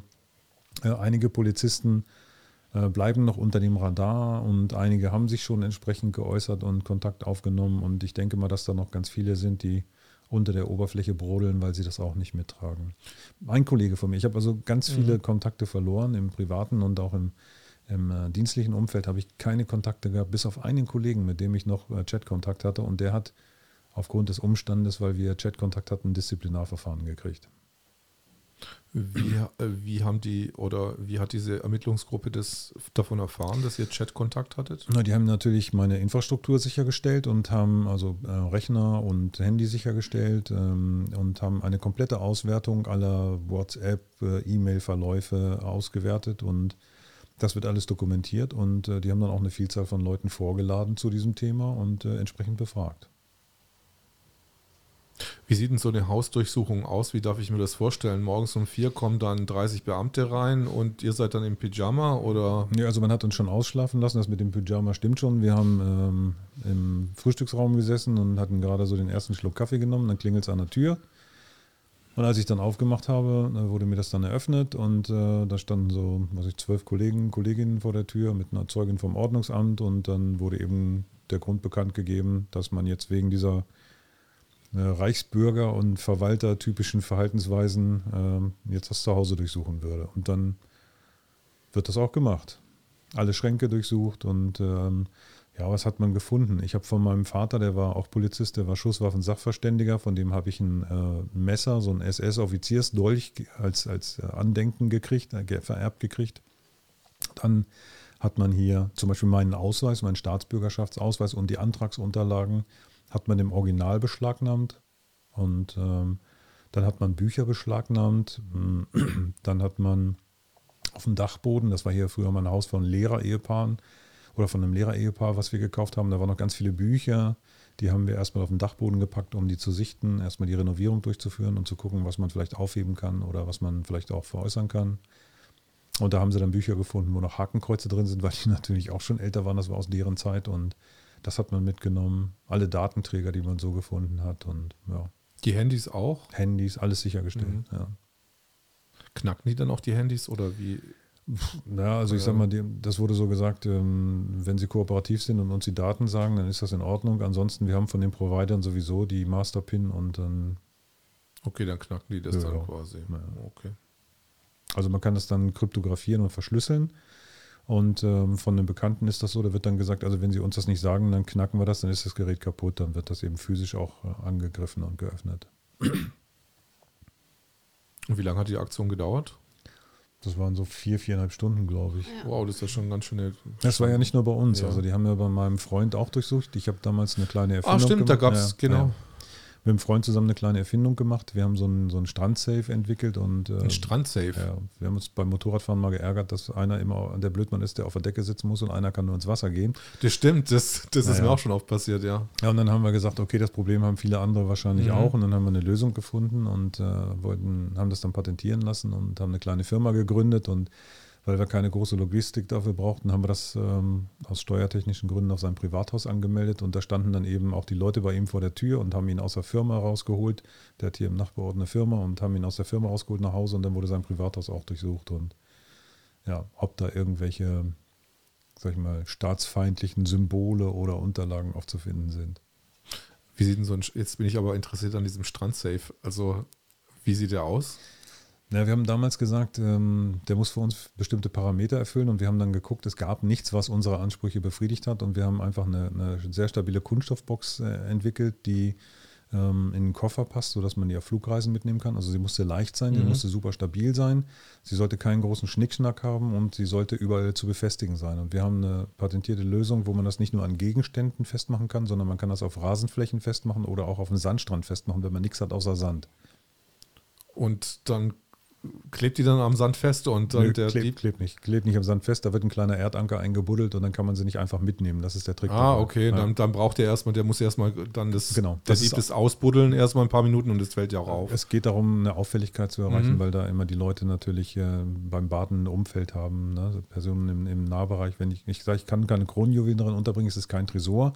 Und ich kann das nicht stundenlang alleine lassen, wo kein Mensch ist. Ne? Aber so in der Badeanstalt oder so, wo Leute sind, es macht Krach oder es fällt auf, wenn das jemand mitnehmen will und das wollten wir erreichen. Also ich wäre auf jeden Fall Kunde bei euch, muss ich ganz ehrlich sagen. Also ich glaube, ich könnte es auch am Strand gebrauchen.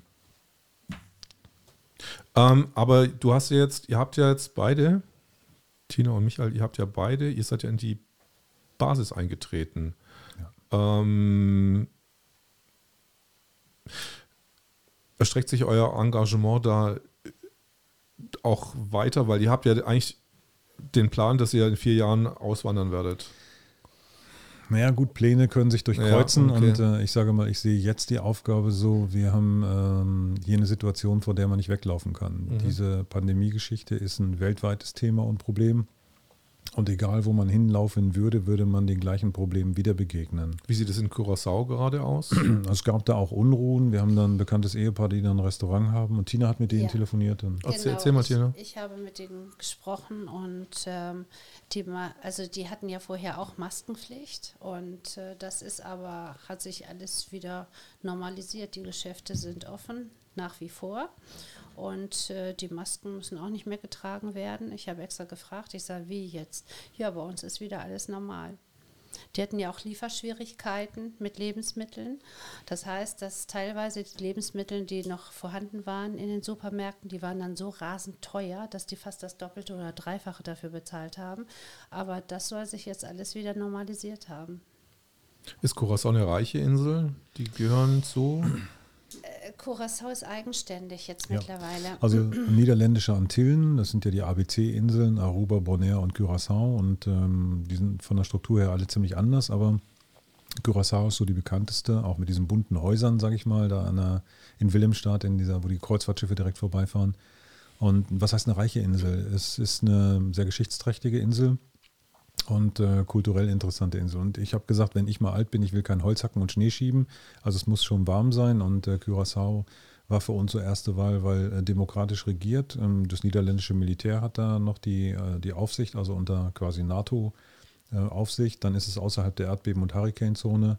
Und es ist da schön warm. Und von, der, ähm, von den Menschen her sind das äh, gemischte Menschen, da sind Asiaten, da sind ähm, afrikanische, sag ich mal, Nachkommen der Sklaven, die da ähm, ähm, auf die Insel gebracht worden sind. Das sind Europäer da und ähm, der Taxifahrer, der uns zum Schluss zum Flughafen gefahren hat, der, mit dem haben wir uns unterhalten, hat gesagt, wir haben eigentlich ähm, sehr hohe Toleranz hier anderen Kulturen oder anderen ähm, Einstellungen gegenüber, weil diese vielen Nationalitäten und Rassen dort vereinigt sind und er sagt auch, dass die Esskultur sehr interessant, weil das eben europäischer Standard ist, auch der medizinische Standard europäisch ist durch die lange ähm, äh, Kolonialzeit unter Holland.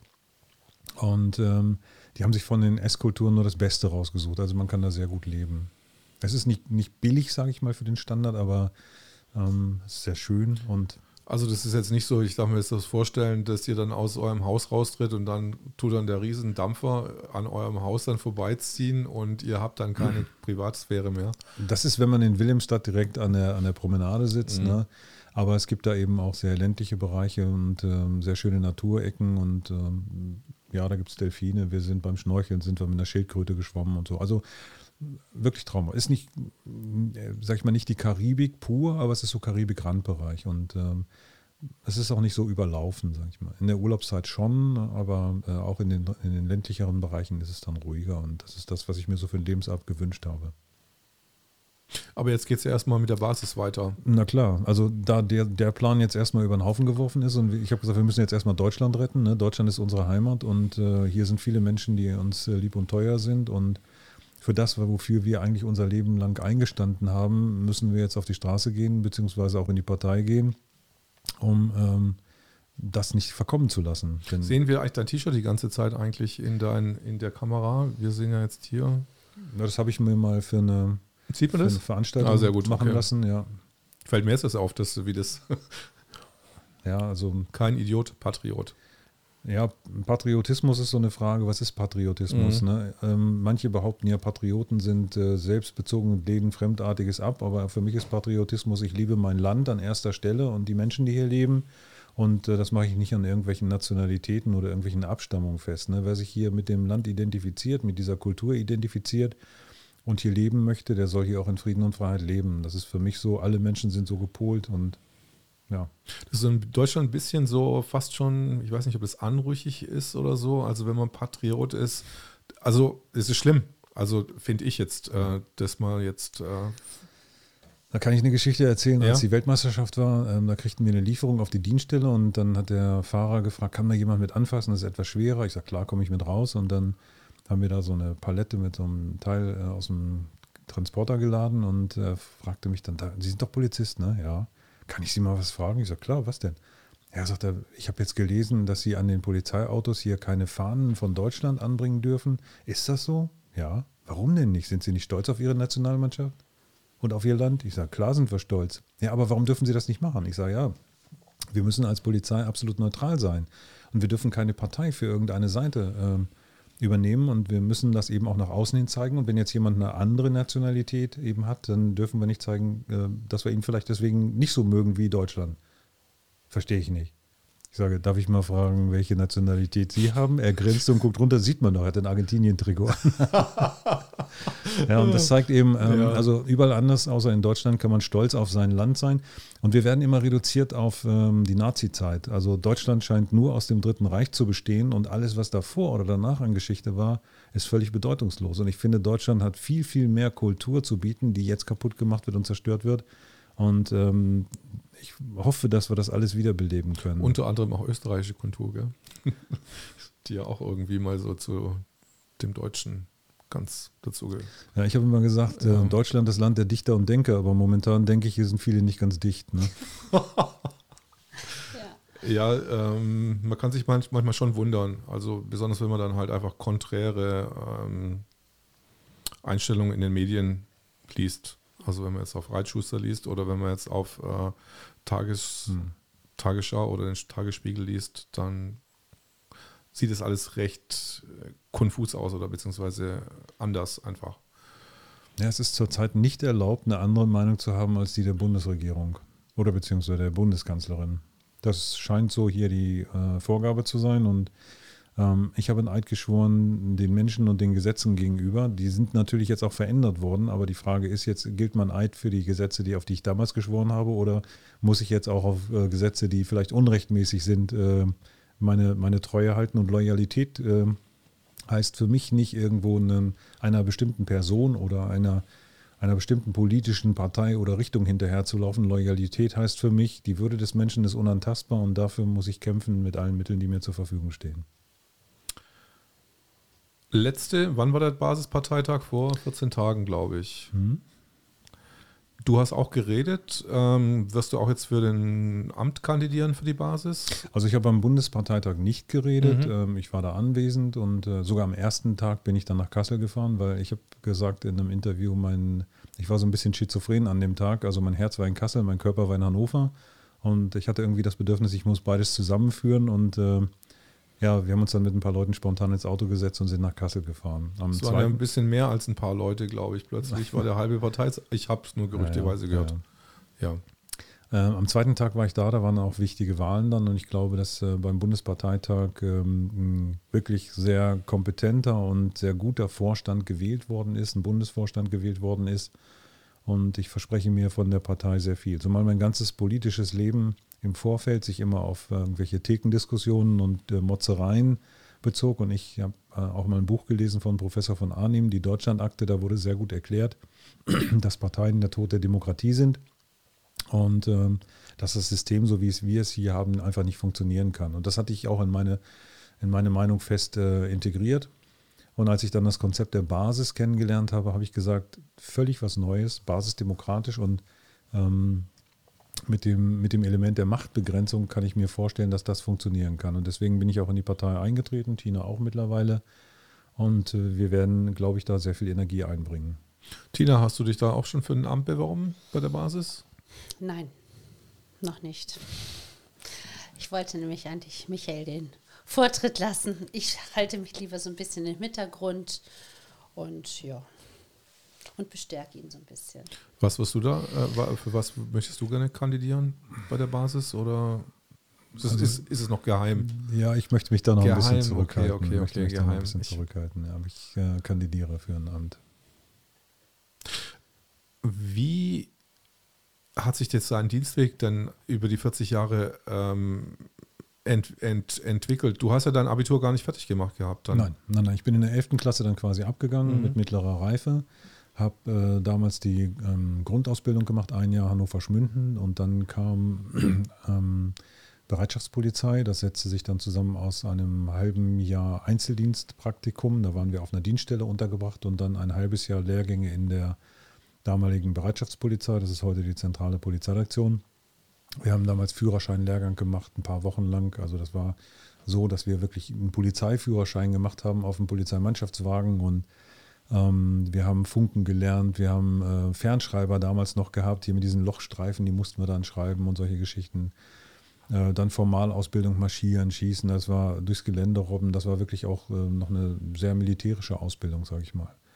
Und da, nach diesen zwei Jahren kam dann noch ein halbes Jahr äh, Laufbahnlehrgang. Da war ich in Hundlosen. Das war so ein altes Lungenkrankenhaus mitten im Wald auf dem, ich sag mal, bremischen Gebiet schon fast. Also gehörte noch zu Niedersachsen. Und ähm, da haben wir dann ein halbes Jahr nochmal den Abschlusslehrgang gehabt. Danach bin ich dann ähm, in die Bereitschaftspolizei in Hannover gekommen und war im Motorradzug. Und ähm, diese Motorrad, äh, dieser Motorradzug, das wäre so mh, hm, bei Einsätzen als äh, Verkehrsposten rumfahren, Verkehrsüberwachung oder auch Eskorten fahren und sowas. Das war damals so der, die Aufgabe des Motorradzuges. Und äh, wir sind immer nur bei schlechtem Wetter Motorrad gefahren und wenn die Sonne schien, dann haben wir so Einzeldienstunterstützung auf den Revieren gemacht. Und ähm, ja, ich habe da eigentlich äh, gesagt, Motorradfahren macht Spaß, aber die Erfüllung war es für mich nicht. Ich wollte auf die Straße, ich wollte zum Menschen. Und äh, ein Kollege aus dem Harz, der ist dann in den Einzeldienst versetzt worden, weil seine Zeit rum war.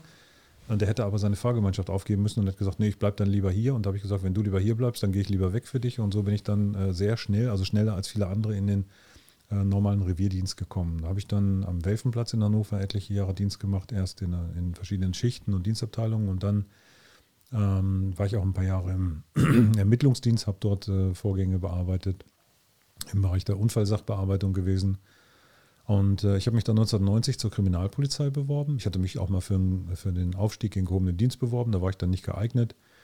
Und äh, ich habe dann einen Wechsel zur Kriminalpolizei gemacht, nochmal ein halbes Jahr Lehrgang, äh, Überleitungslehrgang, Fotografieren, Tatortaufnahme, Spurenkunde, Kriminologie, Kriminalistik. Und ähm, dann eben auch äh, mit den Kollegen im Kriminaldauerdienst mitgefahren. Ist es so wie beim Tatort? Kann ja, das, das ist schon echt, bunt, echt bunte. Also ich sag mal, ja. ähm, Polizei im, im Fernsehen die realistischste Polizeisendung für mich war immer Toto und Harry. Was ist das? Toto das waren zwei Kollegen, die total lustig waren und ja. so habe ich damals Polizei kennengelernt. Also wirklich so mit den Menschen reden, für den Menschen da sein und äh, sehr menschlich miteinander umgehen. Ähm, dann gab es so eine Soko Göttmann, ich weiß nicht, 5310 oder 5110. Das habe ich gesehen, genau, die, Soko Göttmann. Ja, genau, ja. die waren gut gemacht, aber alles andere so, das ist äh, Tatort und so, das ist völlig unrealistisch. So, Harry, fahr mal den Wagen vor und das hat mit Polizei nichts zu tun. Das macht völlig falsche Bilder im Kopf. Und mhm. ich sage dann, als dann hier die ähm, Autobahncops kamen, hier Alarm für Cobra 11, da wollten alle Jungs zur Polizei, zur Autobahnpolizei und das ist so ziemlich der langweiligste Job, den es gibt. Ne? Irgendwo so nur ganz dünner Streifenbezirk, ziemlich lang und nur Unfälle. Naja, vielleicht noch ein paar andere Sachen. Das ist jetzt ein bisschen flach gewesen, Mhm. aber äh, alle wollten dahin, weil sie denken, das sind die großen Abenteuer. Also das, was im Fernsehen kam, wir hatten mal einen Nachbarn, der beim Fernsehen gearbeitet hat, und da äh, mussten die Kinder in der Schule mal einen Bericht schreiben über Medien. Und dann habe ich gesagt, geht doch mal rüber, fragt doch den Nachbarn mal, der kann euch das erklären. Und der rief dann über den Zaun, als sie ihn fragten, schreibt einfach rein, alles Look und Trug. Das, ja, das Oh war, so, war so prägnant damals. Ja, der, bei der Kriminalpolizei habe ich dann zunächst im Bereich ähm, Einbruchsdelikte und Checkdelikte gearbeitet und äh, bin dann in den Bereich Autodiebstahl versetzt worden, Kfz-Delikte. Und von da aus habe ich mich dann, ähm, habe ich dann die Zulassung erhalten für den Aufstieg in den gehobenen Dienst. Habe dann ein Jahr mein Fachabitur nachgeholt, in Hannover-Schmünden nochmal einkaserniert, so als junger Vater. Und ähm, nach dem Fachabitur ging es dann ins Studium an der Fachhochschule in Hildesheim für Verwaltung und Recht. Und ja, da habe ich dann studiert, dreieinhalb Jahre lang. Bin sogar einmal durchgefallen, weil ich in der Phase gerade ein Haus gebaut habe und gesagt habe, ich hab, muss meinen Kindern ein Dach über dem Kopf machen. Und dann hat man mir äh, ganz viele Fünfen reingehauen. Im zweiten Anlauf habe ich dann das Ganze mit drei absolviert, anstatt mit vier, wie im ersten Anlauf vielleicht. Also ich habe Hast du dir einfach zu viel zugemutet dann zu der Zeit? Nein, nein, ich, ich habe die Wahrheit gesagt. Ich habe gesagt, ähm, ich wohne im Wohnwagen und meine Kinder müssen ein Dach über dem Kopf kriegen, da muss ich Prioritäten setzen. Und ähm, ja, da habe ich dann in fünf Abschlussklausuren habe ich äh, vier Fünfen wieder gekriegt. Ich habe dann auch einen Dozenten gefragt, ähm, den ich persönlich kannte, kannst du erst mal angucken, was habe ich da falsch gemacht. Die anderen haben gesagt, ich habe da alles drin.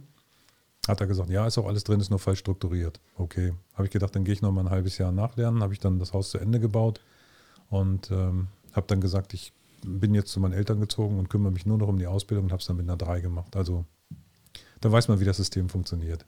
Ja, und von da aus bin ich dann vom, nach dem Studium bin ich nach Hannover-Linden gekommen und mit Linden hatte ich bisher überhaupt noch gar keine Bezüge und da habe ich dann äh, gesagt, ich würde gerne erstmal das Revier kennenlernen, bevor ich jetzt irgendwo am Schreibtisch sitze und irgendwelche Fälle bearbeite, würde ich mir gerne erstmal angucken, wie der Hase hier so läuft, wer hier wohnt und wie die Örtlichkeiten sind. Und so bin ich dann als Kriminalbeamter in Zivil ähm, auf den Streifenwagen gestiegen und habe so eine gemischte Besatzung gehabt. Einer in Uniform, einer in Zivil und das kam eigentlich bei, der, bei den Leuten ganz gut an. Also beim Bürger, die Kollegen hatten da mehr Probleme mit als die Menschen auf der Straße. Das ist ja wirklich ungewöhnlich. Ähm, Das höre ich jetzt zum ersten Mal, dass es so eine Mischkombination überhaupt gibt. Ja, das war damals ein Versuch. Und Mhm. ähm, damals als Kriminalbeamter haben wir ähm, Bekleidungsgeld gekriegt, das ist dann irgendwann auch gestrichen worden. Wir haben ähm, keine Uniformen gekriegt, weil wir eben dieses Bekleidungsgeld gekriegt haben. Und ja, so hat sich das dann eben. Ich hatte so eine, so eine Wendejacke oder habe mir eine Weste übergeschmissen, wenn so äh, kritische Situationen waren, damit die Kollegen mich nicht erschießen, wenn Mhm. irgendwas war, damit sie mich als Polizisten erkennen. Es war sehr so, so, abenteuerlich. so bei diesen amerikanischen Cops, Ja, die, ja. ha- die schmeißen sich ja auch immer diese Dinger Ja. dann rüber. Ja. Ja, und da bin ich dann äh, aus persönlichen Gründen nach Lehrte versetzt worden, weil dann meine Ehe in die Brüche ging und ähm, ich dann auch äh, ganz wenig Geld zur Verfügung hatte und konnte dann mit dem Fahrrad zur Dienststelle fahren, war dann in Lehrte auf dem Revier, habe dann da auch ähm, im Streifendienst und auch in verschiedenen Bereichen im Ermittlungsdienst Rauschgiftkriminalität, Eigentumskriminalität bearbeitet. Und von da aus habe ich mich dann auf diese Stelle der Prävention beworben, Einbruchschutzberatung. Und dann habe ich diese Stelle in Hannover quasi damals mit aufgebaut und äh, die Stelle über 15 Jahre zu dem gemacht, was es war. Wir haben mit drei Leuten angefangen, zum Schluss waren wir ähm, fünf Berater und ein kleines Geschäftszimmer, eine Sekretärin dabei. Ja, ist schon. Und es hat einen guten Ruf gehabt und kam beim Bürger sehr gut an.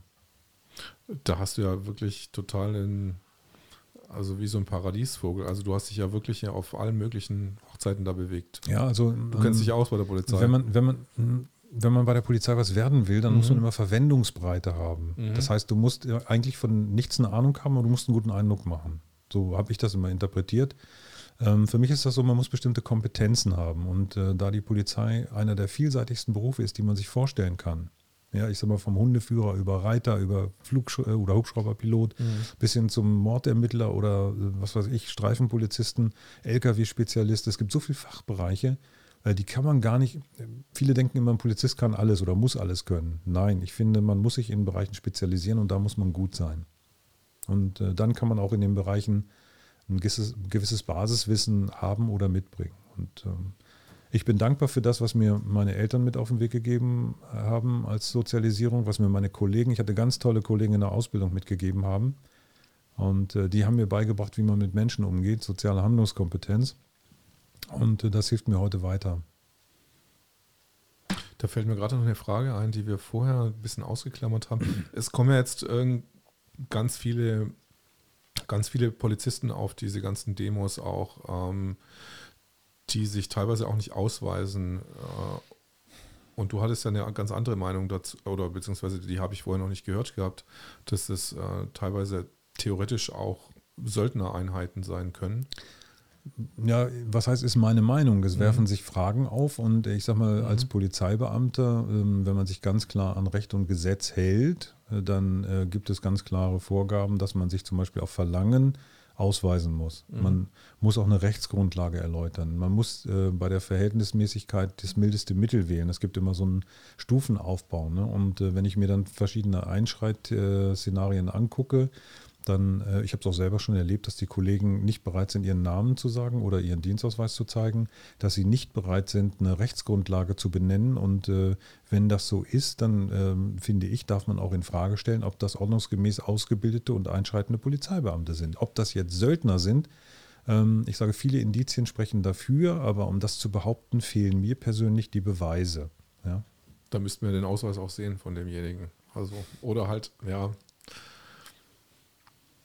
aber interessantes Thema. Also, ähm, wie gesagt, also äh, ich gehe immer ein bisschen konservativ äh, mit den Polizisten. Ich bin immer freundlich und versuche nicht so viel.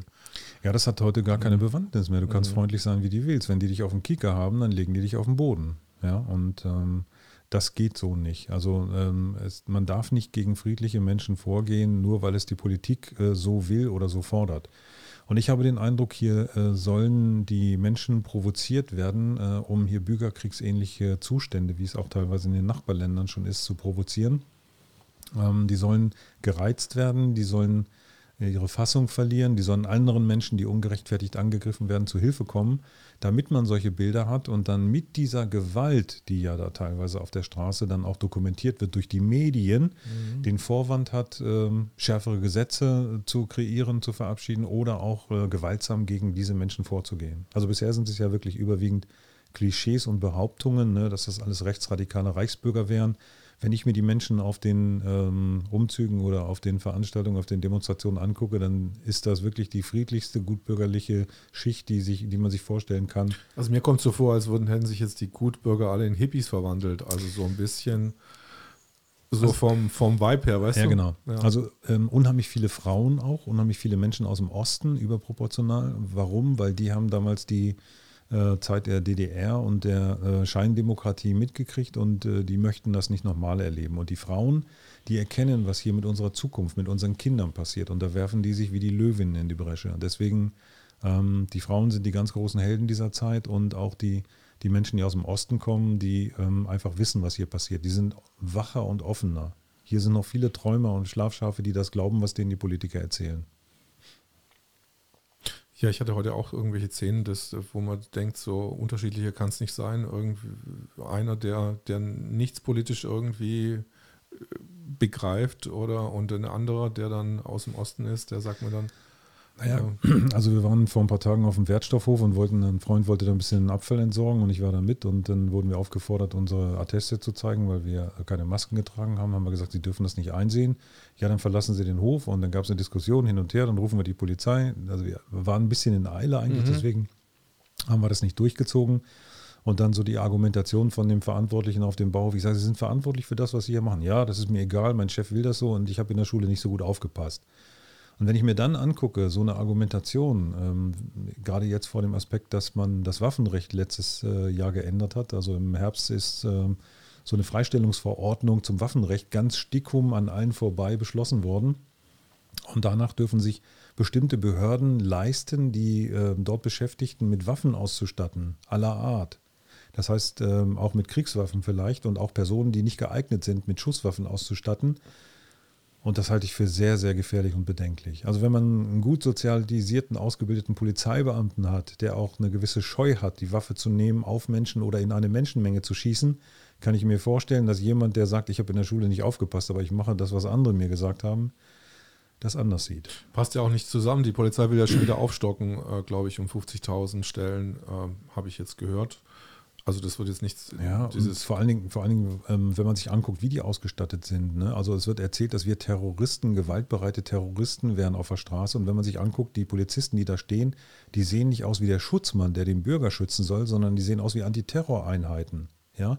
Gewaltbereit, aggressiv, provokativ und äh, das hat mit einer Polizei, wie der Bürger die erwartet in einer Demokratie, aber auch nichts mehr zu tun. Also selbst diese Presse, die, die nicht mit der Presse sind, sondern diese Kommunikationseinheiten, die mit den gelben Westen rumlaufen und mit den Leuten reden sollen, die, die sind ja auch, auch bewaffnet. Also ich denke mal so. Na gut, das muss man wissen. Ja. Also wenn Polizisten in Uniform in der Öffentlichkeit auftreten, dann gehört zu dem Dienstanzug die Waffe. Mhm. Das ist, gehört einfach mit dazu.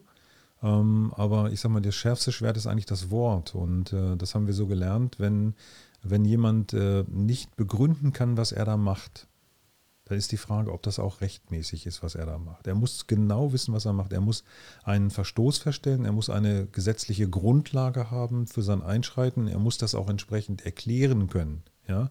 Und das können die nicht oder die machen es einfach nicht.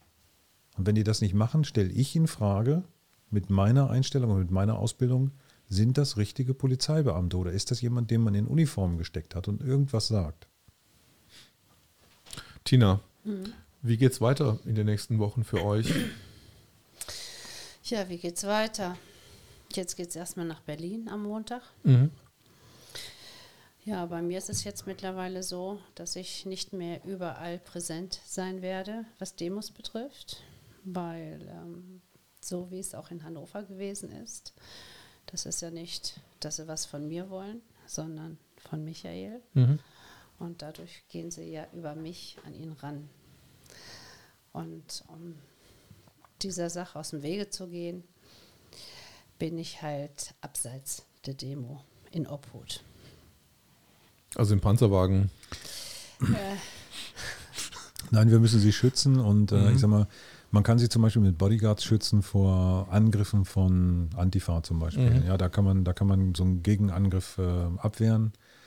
Ähm, aber vor den Angriffen von der Polizei. Das ist ja so, diese Polizei, die dort eingesetzt wird, oder die Polizisten, die in Uniformen da stehen, diese, die provozieren ja auch und die wollen ja auch bestimmte Bilder erzeugen. Vielleicht für die Medien oder auch vielleicht, um für die Politik bestimmte äh, Rechtfertigungen oder für die Justiz zu haben, um bestimmte Ablehnungsverfügungen nachher für weitere Versammlungen zu begründen.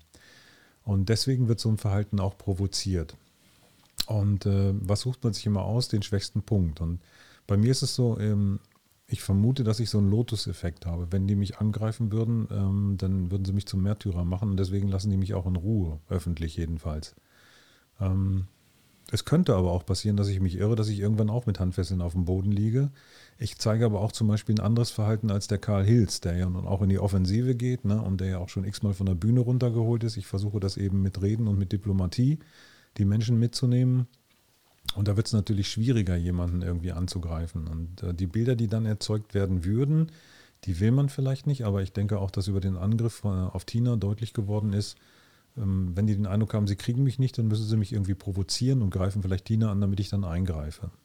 Und äh, um das zu verhindern, wird Tina eben geschützt und äh, begleitet mich zwar, aber ist dann bei den Veranstaltungen selbst weit abgesetzt.